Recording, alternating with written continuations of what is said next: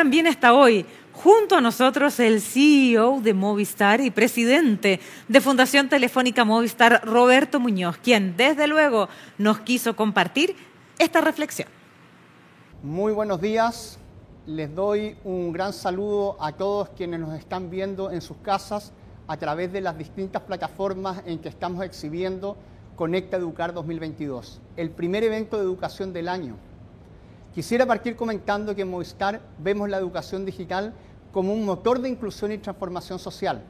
Nuestros programas, liderados por nuestra fundación, buscan que sus beneficiarios adquieran los conocimientos y habilidades necesarios para aprovechar las oportunidades de la digitalización, sin que nadie se quede atrás.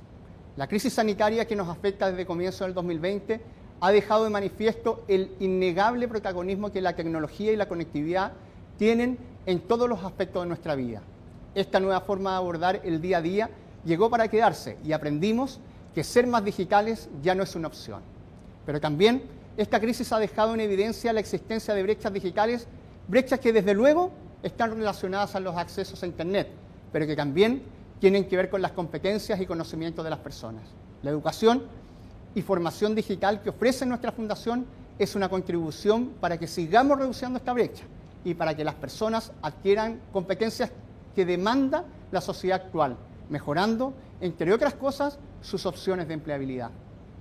Solo en lo que va del año ya hemos formado a más de 600.000 personas en competencias que van desde el cotidiano uso del celular hasta el acompañamiento a comunidades educativas con formación en nuevos recursos educativos de todo el país.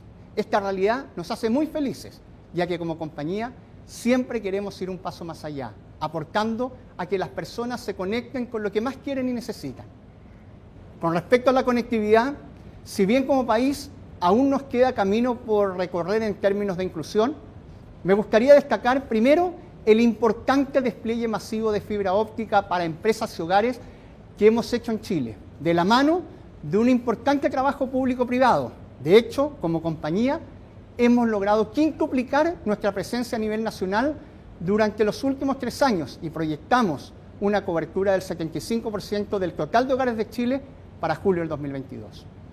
Sumado a esto, me gustaría compartir la importancia del anuncio que hicimos en diciembre, donde confirmamos que en nuestro país el 5G ya es una realidad y que a marzo del 2022 contaremos con una red 5G presente en las 16 regiones de Chile, es decir, con una presencia nacional y con un claro foco en la descentralización. Es importante señalar también la relevancia del 5G para las industrias, gracias al Internet de las Cosas y la inteligencia artificial, lo que nos acercará a la telemedicina y a las atenciones y operaciones remotas en zonas de difícil acceso para servicios médicos tradicionales. Junto a ello reforzará la automatización de las industrias como la minería, los puertos y el desarrollo futuro de vehículos inteligentes y autónomos. Todo esto se fortalecerá aún más gracias a la investigación y desarrollo que llevan a cabo importantes centros de estudio, como el Instituto de Data Science, creado justamente por nosotros, Telefónica y la Universidad del Desarrollo, y que está a puertas de cumplir seis años. A esto se suman los nuevos 11 laboratorios 5G que estamos desplegando en seis regiones del país de la mano de la Universidad del Desarrollo y otras 11 prestigiosas universidades. Por último, me gustaría reforzar que todos los esfuerzos que hagamos, los colegios, universidades, empresas, Estado y sociedad civil, para formar a nuestros profesionales actuales y futuros en competencias digitales, es muy relevante para el futuro de nuestro país. Por eso, en este evento, quiero reafirmar nuestro compromiso como Movistar en continuar realizando programas y actividades que apunten en esta dirección. Espero que este evento sea de utilidad para todos nosotros. Un gran saludo a todos. Bueno, gracias Roberto. Sin lugar a dudas, la reducción de la brecha digital es un tema que debemos abordar en todos los aspectos de la sociedad y bien lo mostró la pandemia.